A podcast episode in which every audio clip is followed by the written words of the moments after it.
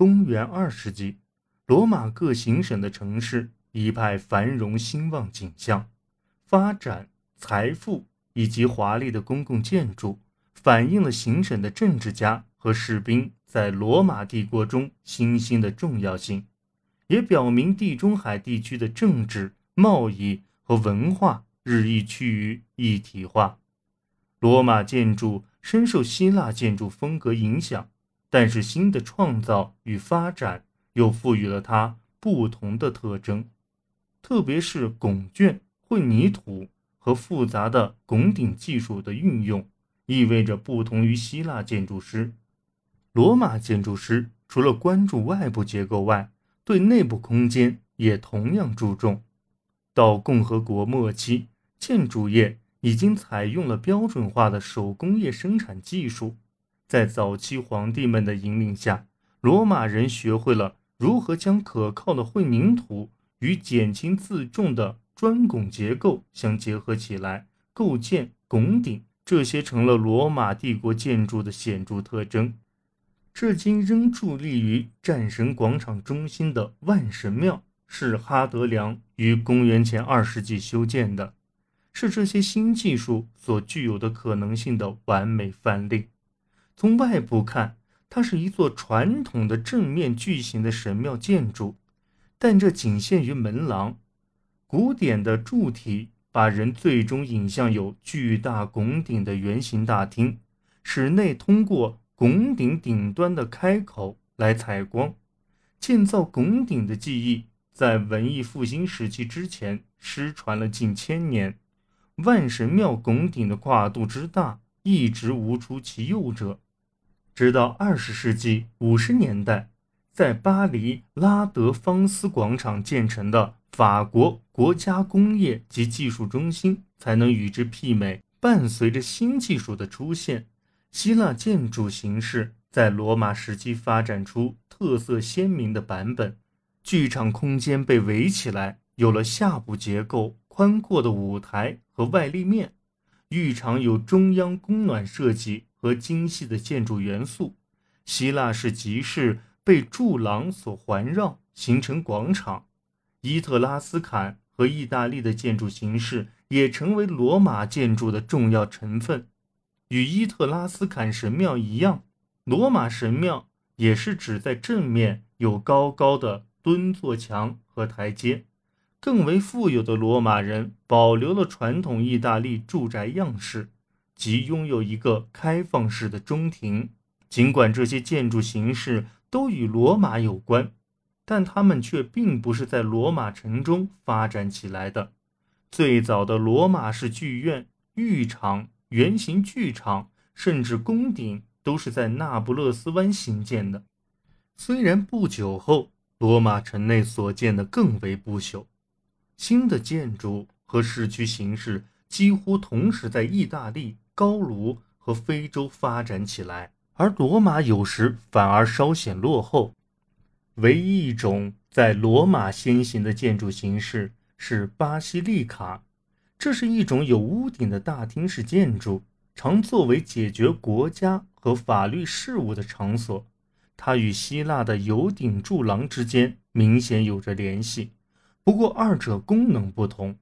罗马的第一座巴西利卡。建于公元前二世纪，与广场和神庙一起成为罗马式城镇的标志。从公元前一世纪起，罗马世界的各城市之间越来越相似。除了有着相似的公共建筑外，还有证据显示他们在陶器、食物、衣着以及文化的其他诸多方面都有着相同的品味。这些变化。也可以看作更为广阔的经济和社会发展的一部分。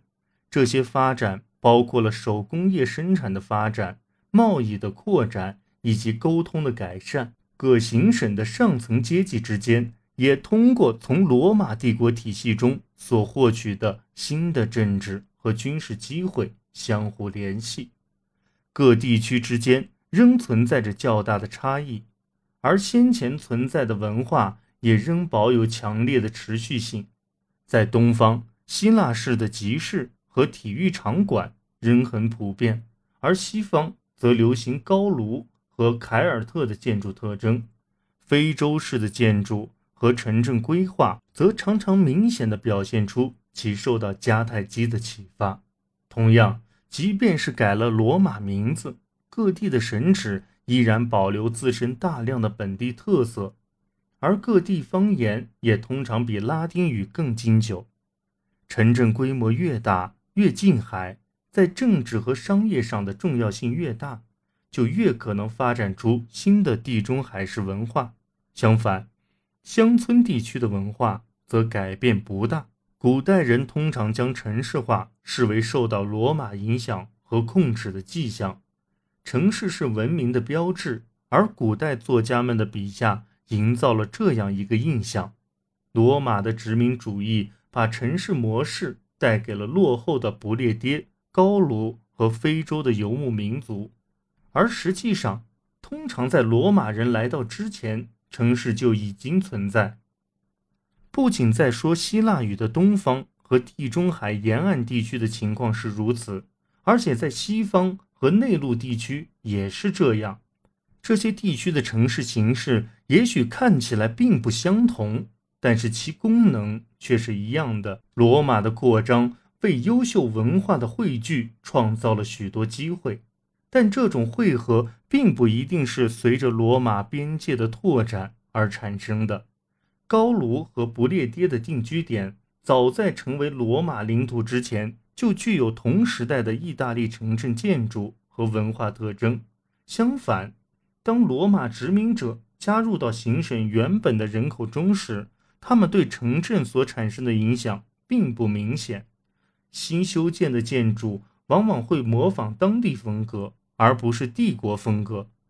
位于罗马帝国以外的城市。很可能比位于帝国内的那些拥有更多的罗马式建筑。尽管非洲海岸的城市大莱普提斯直到韦斯巴乡时期才正式成为罗马城镇，但它早却有一座广场、多座意大利神庙和一座意大利风格的剧场。该剧场是在奥古斯都时代献给皇帝的，第一位来自非洲的皇帝。塞普蒂米乌斯·塞维鲁就是大莱布提斯当地人，他重建了自己的家乡，在这座城市里修建了有罗马拱门的希腊式柱廊大街，一座新的罗马广场和有亚洲风格装饰元素的巴西利卡。罗马帝国在这座非洲城市里修建的建筑所体现出来的东方影响，充分说明了。帝国文化的复杂性。